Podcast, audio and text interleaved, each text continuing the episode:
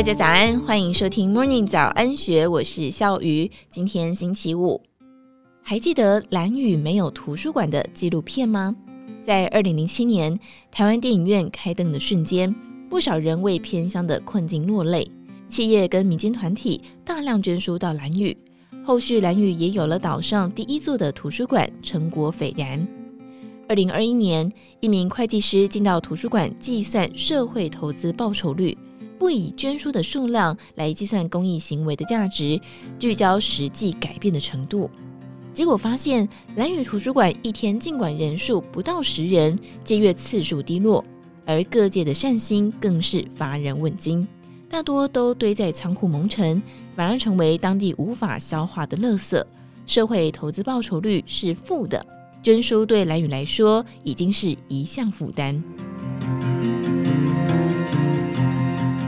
雀鱼惠普科技有限公司的创办人林坤正认为，企业应该检视自己的公益计划。如果是好心做了坏事，倒不如不做。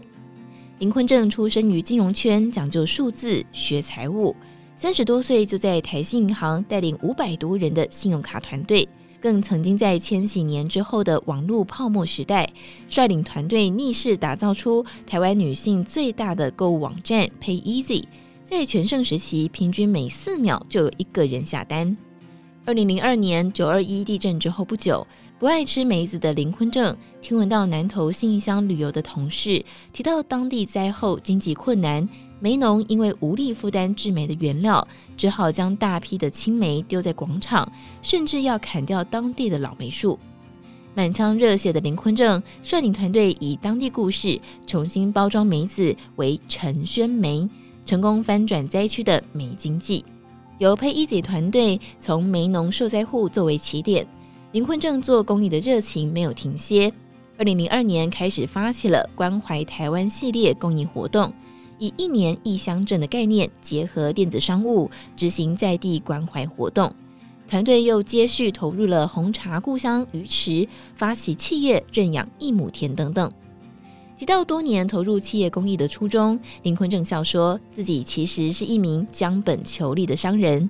当时想法很简单，推广农人预算花一百万元，就要想办法让农夫的收入可以超过成本，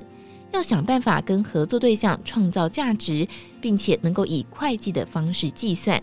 因为做好事不是只要曝光或是知名度变好，要创造效益跟价值才能够永续。后来刚退休的林坤正拜访过去友人，一些老友鼓励林坤正再做点事。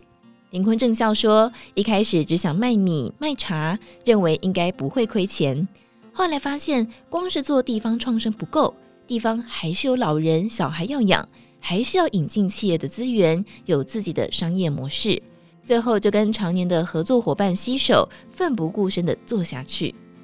孔雀鱼惠普科技正式转型为媒合企业资源跟地方创生的平台，而近年来 ESG 永续议题成为了显学，更是被合并为一个永续发展的综合指标，并且成为法人机构投资跟供应链上游企业下单的重要指标。台湾证交所跟金管会在近年来也找来专家筹组委员会，为上市公司还有资本额五十亿元以上的公司进行评量。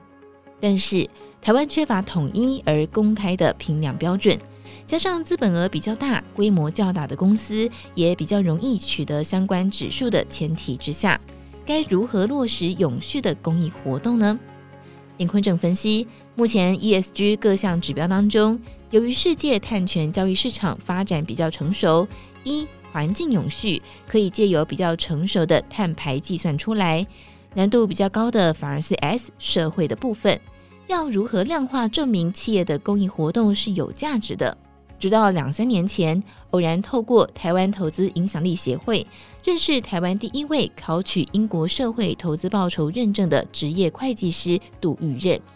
林坤正举例。Paisy 在二零零五年开始定期赞助南投的空手道选手单位，将身上单亲或是受到家暴的孩子送到草屯住宿上学学空手道，协助南投县在全国中学运动会拿到八成的金牌，甚至曾经夺下两面的亚运金牌。